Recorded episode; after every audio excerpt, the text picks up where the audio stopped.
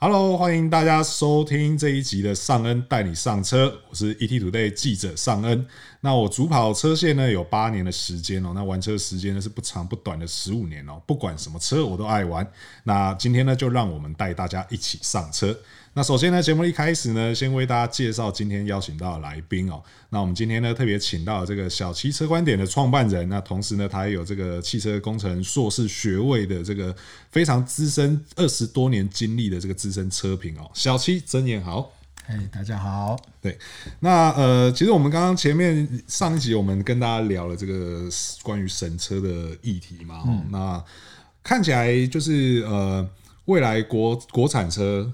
的这个神车还是持续会存在哦，但是呢，其实这几这几年哦，有一个议题大家都一直非常热烈在讨论哦，就是国产车和进口车哦，已经逼近了这个死亡交叉哦。对对，那在这边呢，今天也想跟大家聊一下，你会选谁？那由老司机来告诉你说，到底国产车和进口车差在哪里？那怎么挑？好，OK，那所以我相信这个，因为小七在本身在这个汽车业界真的是非常长的一段时间哦。其实呃，刚刚我们上一期节目中我们也提到，历史总是那么的相似哦，不断的在重演哦。但是现在看起来，这个国产车和进口车的这个是一个全新的局面哦。对，那你怎么样去看这个？就是大家一直在讲的死亡交叉这件事情。嗯，其实我觉得非常正常了啊、这倒不是说是国产车比较衰退或进口车比较增加啊、这其实是消费趋势的改变是啊、因为其实比例会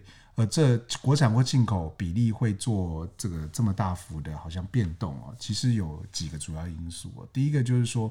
现在消费的意识越来越抬头，所以我们可以发现现在的车种越来越多元。是，啊，以前我们的规格表呢，可能就是只要列三十个车型，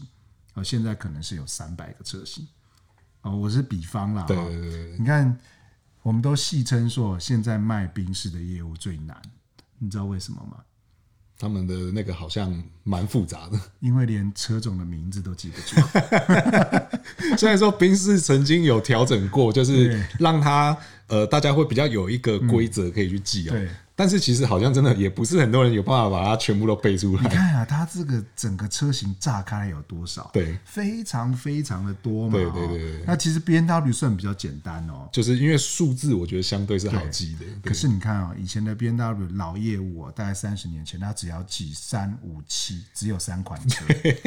现在是一二三四五六七 八，而且哦还有 X 的，对，对所以再对对乘以二，对，然后还有 Z 的当然比较少，但也还是有，然后还有 I 的，对对，所以真的选择比以前多非常非常多，嗯对，所以当然了哈、在消费者这个选择多样化的状况之下呢，进口车会比较有优势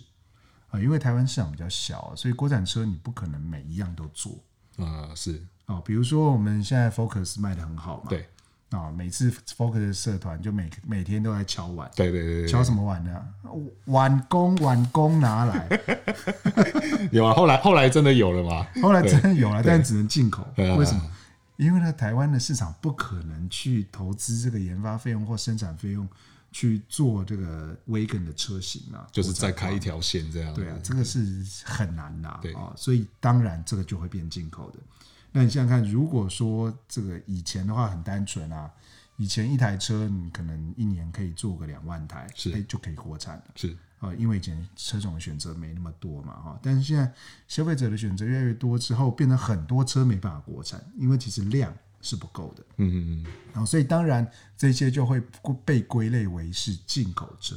啊，就像我们刚刚讲的 Focus 的 Wagon，对。哎，就是只能进口了对嘛，，就是一样。Focus 虽然有国产的，可是遇到这种不同的车型，他就只好走进口的策略。这对样，那当然啦、还有一些品牌哦，也是逐步的就进口化了，因为其实国产的成本是不划算的。哦因为国产车不是进来组一组就好了，国产车其实你要真的要有一些成本的优势的话，你还是必须要国产化零件。哦，那那一些都有模具啊、研发费用的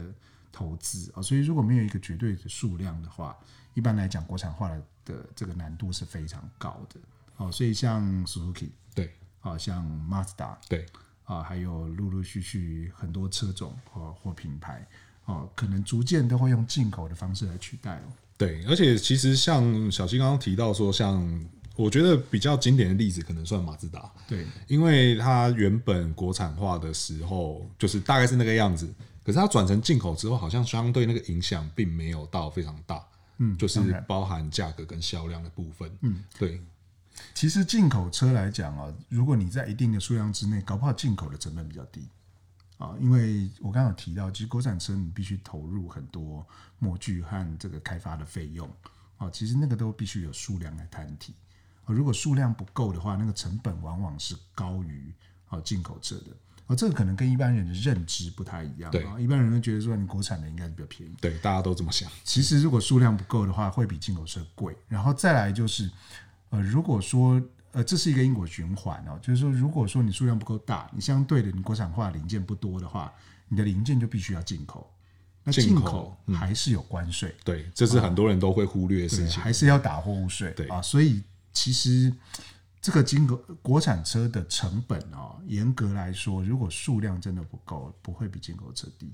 所以这也是很多品牌它到后来就是看一看，觉得说，嗯，我再继续摊提这个成本好像也尬不过去，那倒不如就进口，省事省心一些。对，所以这也是会让他们国产和进口车越来越接近，越来越接近，甚至到现在快要接近大家所谓的死亡交叉的一个很大的原因哦。对，那其实我相信，呃，大部分的民众哦，他们可能还是会最想知道的事情，应该是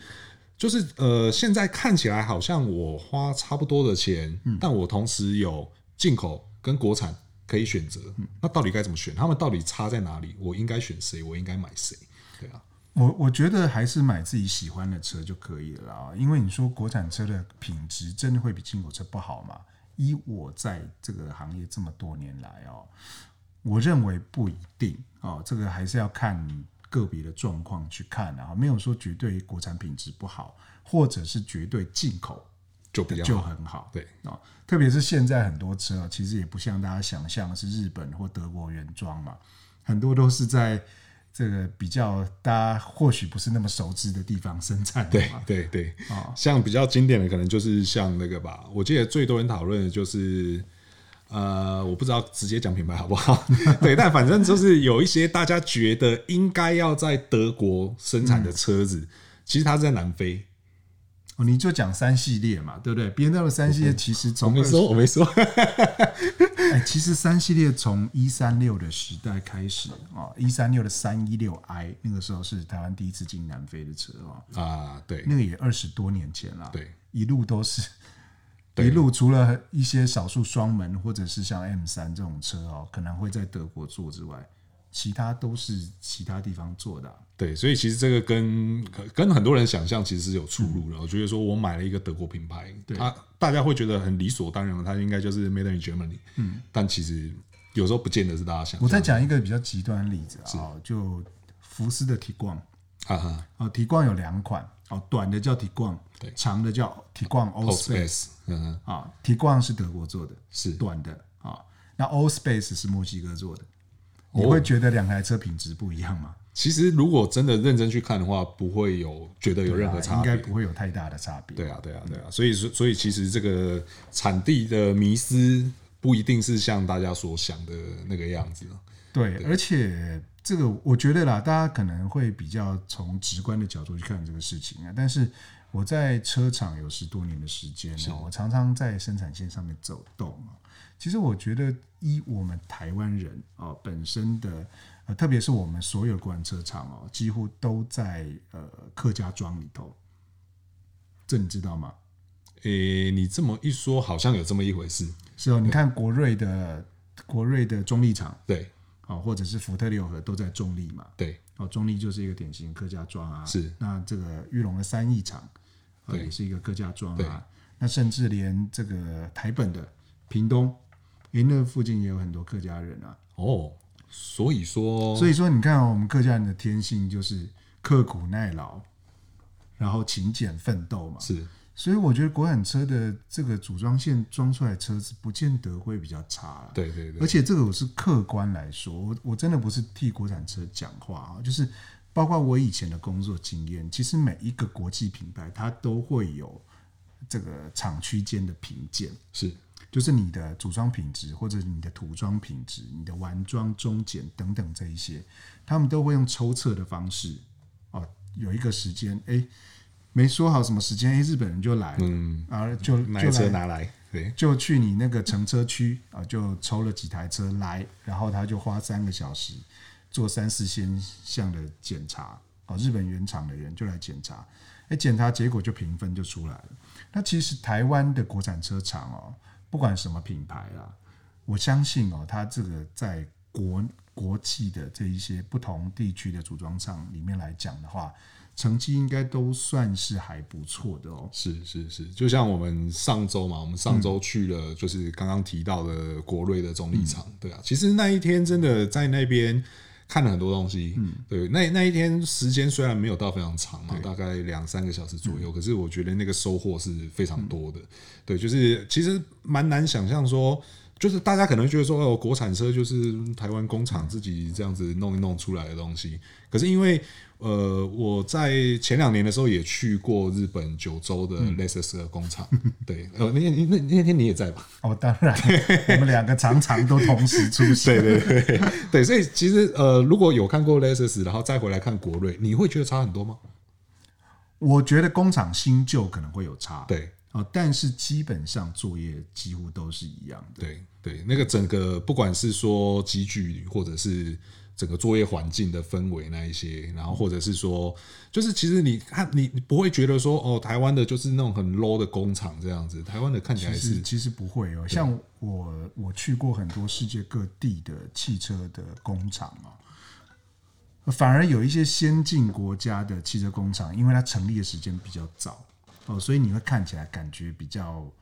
这个老旧一点哦。但是你越新兴的地方，比如说可能印度，诶，它最近新盖了一个厂，可能那个厂就是窗明几净。然后看起来就好像超越了日本原厂一样，所以这个其实很难讲了啊。那我觉得最重点是你这个工厂，你有没有依照这个母厂的要求哦去做生产来制造？就像我刚刚举的例子一样啊，一样提逛，你会觉得比较长的这个品质比较差吗？不会嘛？看不出来。对啊，这完全不要说看不出来，你开你也开不出来对啊。对对对，真的。啊，所以有没有依照这个标准作业程序或者原厂的要求去做生产？我觉得这个才是重点啊是是是，好，所以说呃，品质的部分，我想就是就如刚刚小七所讲的哦、事实上国产车的品质也不会和进口车有太大的落差，甚至那个那个差异是非常细微，就是你用看的也看不出来，用开的你也开不出来。所以说，其实，在品质上，大家不需要特别去想说哦，进口车就一定比较好，国产车就是差一截这样子。对，那呃，再来一个很现实的问嗯题，就是大家买车就是除了刚刚你提到说看喜欢嘛，对其实还有一个很重要的是预算，嗯，对。但是现在我觉得现在很大的一个问题是，好像主流车款，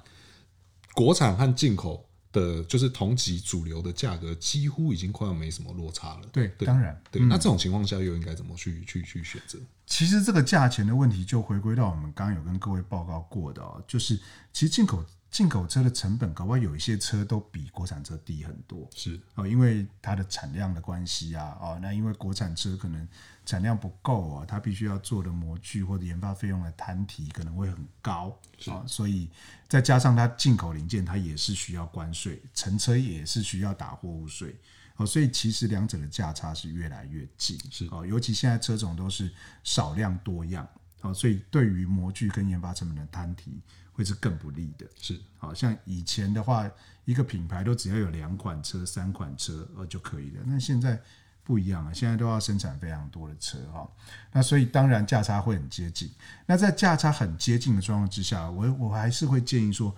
你喜欢哪一台车，你就候选名单列一列，比如说列个两三台，你亲自去看，亲自去开，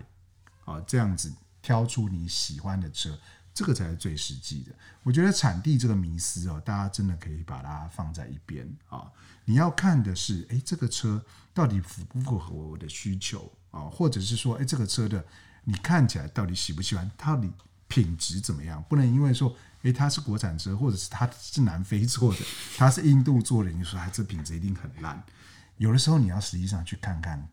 呃，这个去看看摸摸看哦，你才会人家说眼见为凭嘛，哈，这才是最准确的对。，所以其实实际体验还是非常重要的哦。那再来就是还是一个一样跟钱有关系的事情，就是到底进口车跟国产车养护成本会差多少？养起来到底那个要付出的钱荷包痛的程度会差多少？这个我想大家非常关心哦，但这应该是品牌不同了哈。但如果是一般的大众品牌来说的话，比如说呃 Mazda 啊、呃比如说 Suzuki 啊、这些日系的品牌，跟我们平常日系品牌应该是大多数消费者会考虑的品牌，在平价车里头， 是我相信保养费用应该不会差异太大，保养的费用。是啊。但是如果是后续零件的费用的话，国产车跟进口车，当然有一些东西会有差别啊，比如说这个我们撞车好了，是现在车哦，真的大家题外话要劝大家一定要保车体险，保险真的非常重要，非常非常的贵零件，你只要随便车头一碰都是十万起跳对，因为现在的这个科技配备实在是太多了啊，实在太多了。对，车前面还有雷达什么那些的，我呃。就是大家可能不晓得哦，就是现在的车，因为很多车都有所谓的主动定速嘛，或者是前方防撞嘛，对不对？很多人会觉得说前面的那个 logo，不管什么牌子啦，哦，前面那个 logo，、大家都会觉得说，嗯，不就是一个 logo，应该没多少钱啦。啊可是大家都不晓得，雷达感应器其实大多数都藏在那个 logo 后面。对，对，那据你如果弄到那个 logo，那基本上你后面那个感应器大概也坏了。对，那个修起来是非常可观的。对，所以哎、那个东西贵哦。对其实有一个原因，就是因为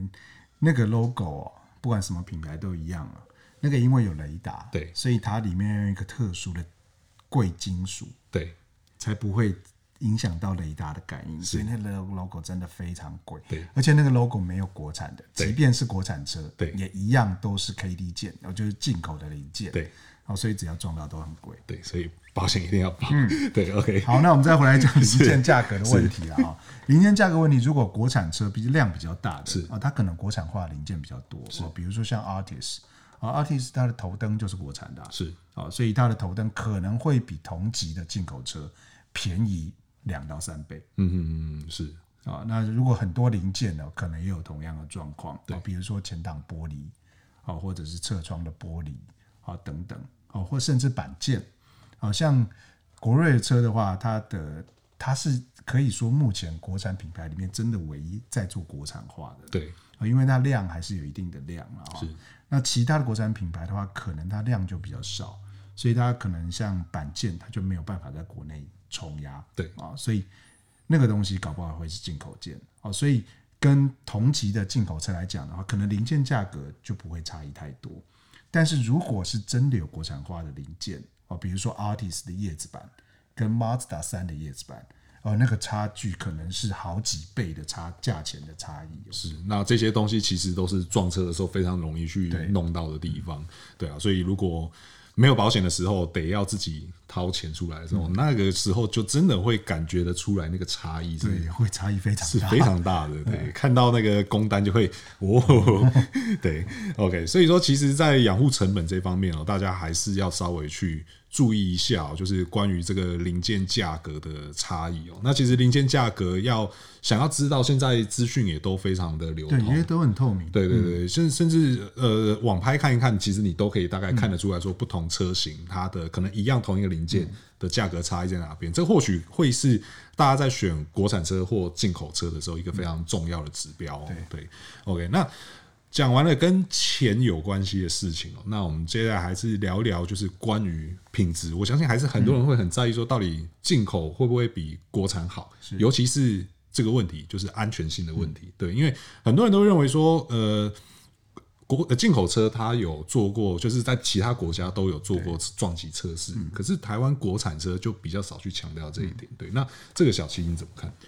这个其实也是大家普遍上面比较用直觉去判断的一个事情。是，其实呢，呃，以台湾的安全法规，因为台湾车子要上市都一定要有呃 VSCC 啊、的这个合格证，对哦才能够上市。就是车辆安全中心那一边的认证，这样对，不是 ARTC 哦，对对对是 VSCC 哦对对，对哦 VSCC 是交通部的一个辖下的一个政府机关，对哦，一定要通过它的审核，有合格证之后才能上市。那其中有一项就是你必须要附撞击测试的报告，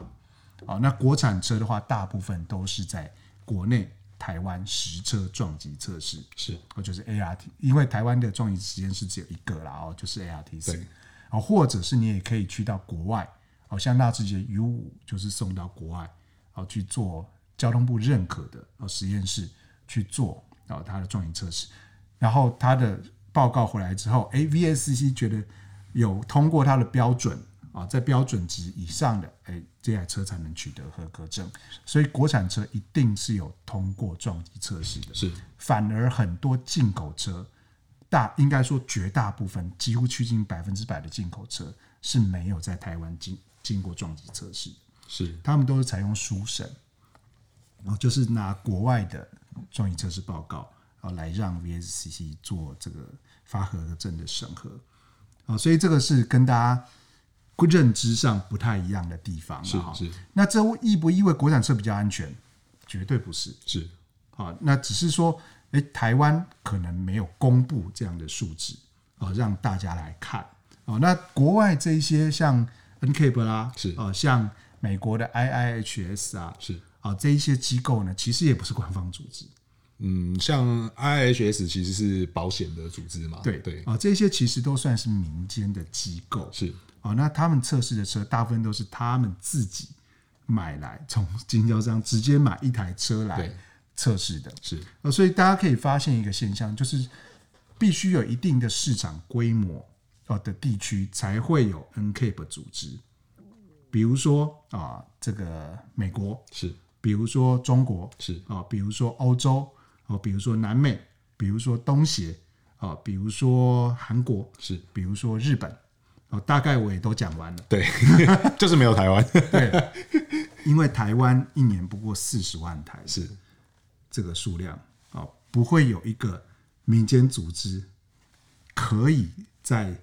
没有这个市场规模的状况之下哦去做这样的事情，然后去设立为台湾设立一个 TNCAP，这是不可能的 是啊、哦啊！所以大家如果是有这方面的想象的话，我必须跟大家说明，就是如果你以理性去探讨的话，这个确实是一个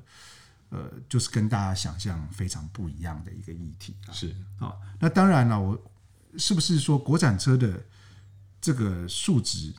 哎，为什么我们民众没有知的权利不能知道？你可以反映给各地的你的民意代表，特别是立法委员嘛，让他们直接修法嘛，让 VSCC 审核这些撞击测试的时候，就一并公布它的数值。是啊，然后 VSCC 就订立一套大家简单易懂的标准，跟比如说就像 NCAP 的几颗星一样，对那你也可以 VSCC 定一套台湾政府认证的这个星级标准啊，就依照厂商送来的实车撞击测试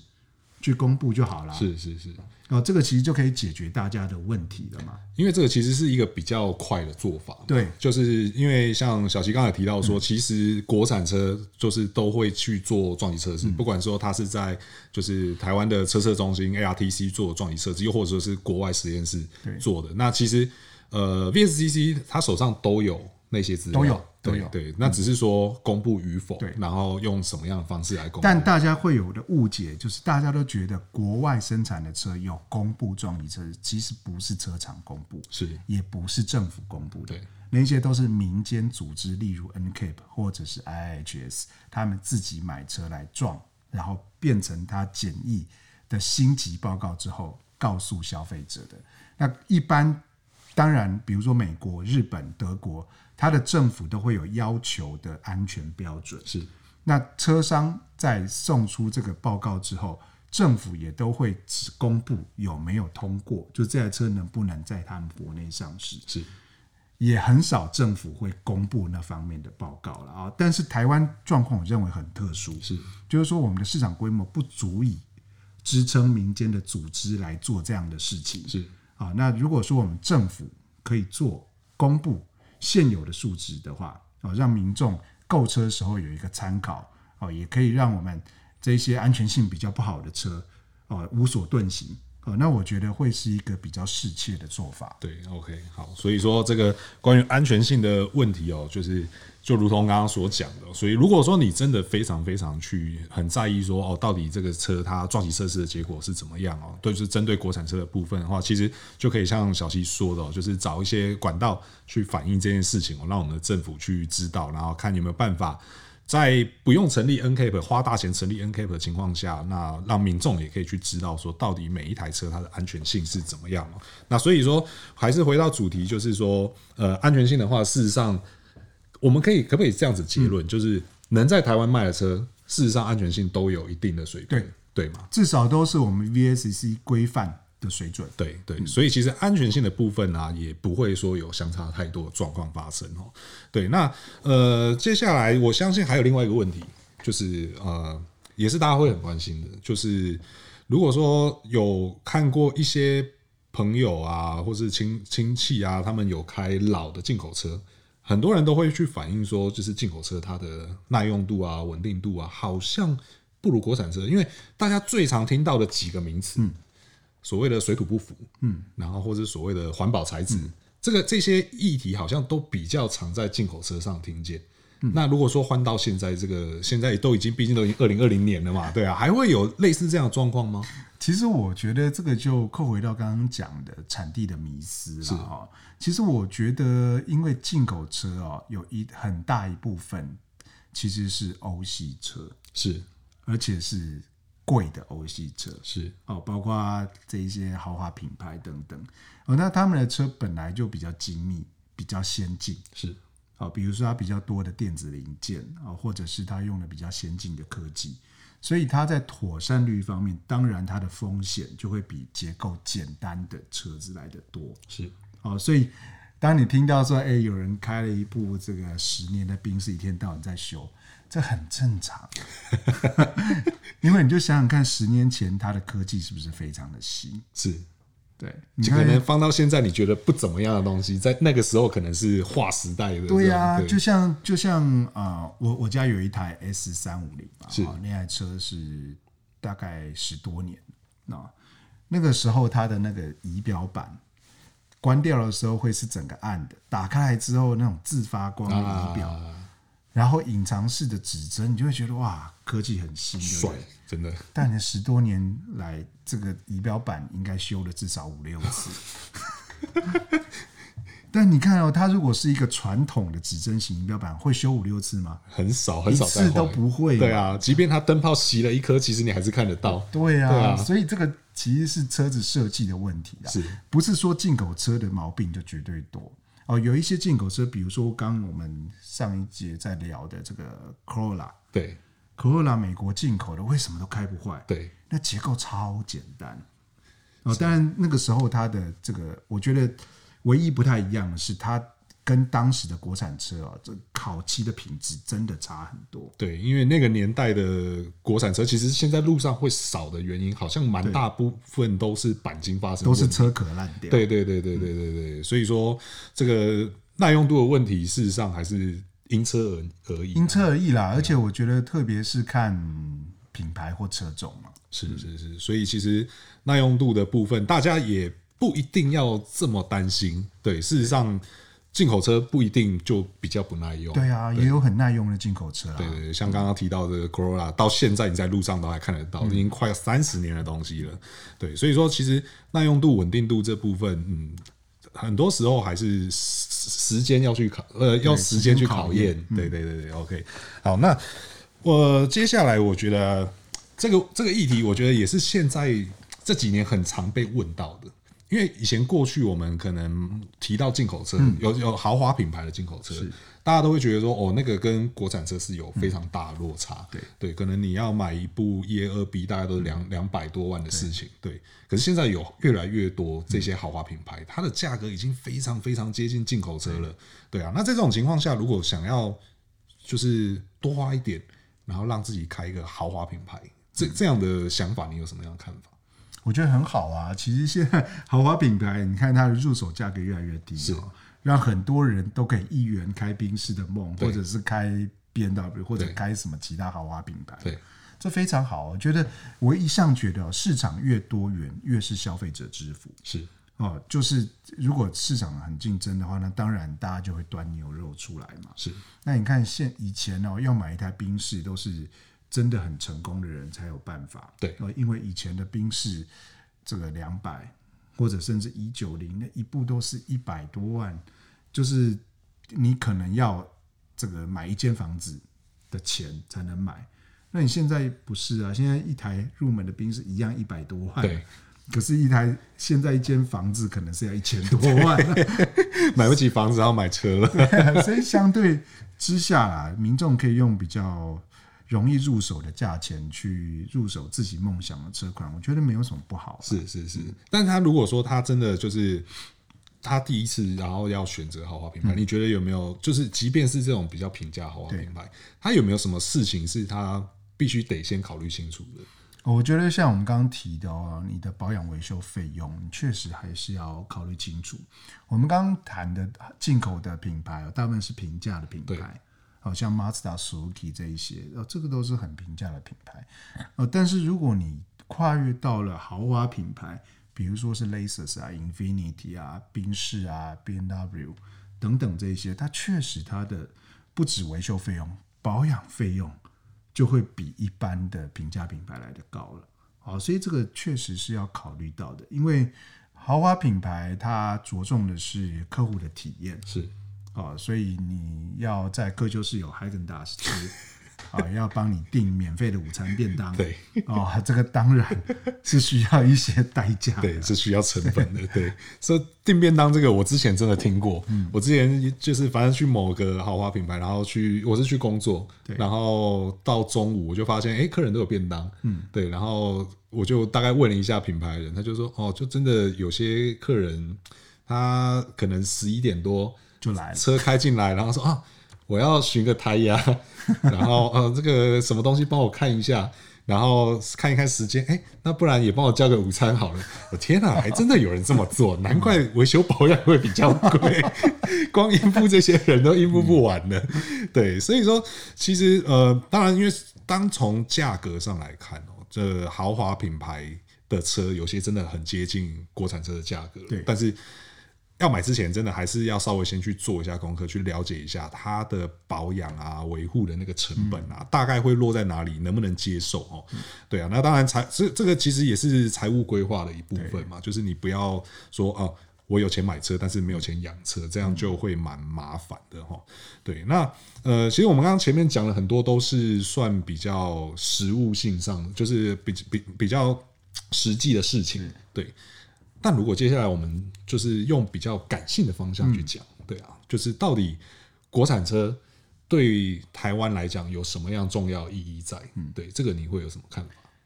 呃，其实以我来自产业来说的话，必须很语重心长的讲哈，台湾人其实是一个比较严以律己、宽以待人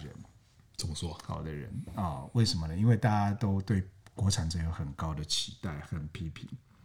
嗯，这倒是真的，对，哦，但是对于进口车的话，就会有一些比较莫名的崇拜和迷思。是哦，一直到现在，我们都还以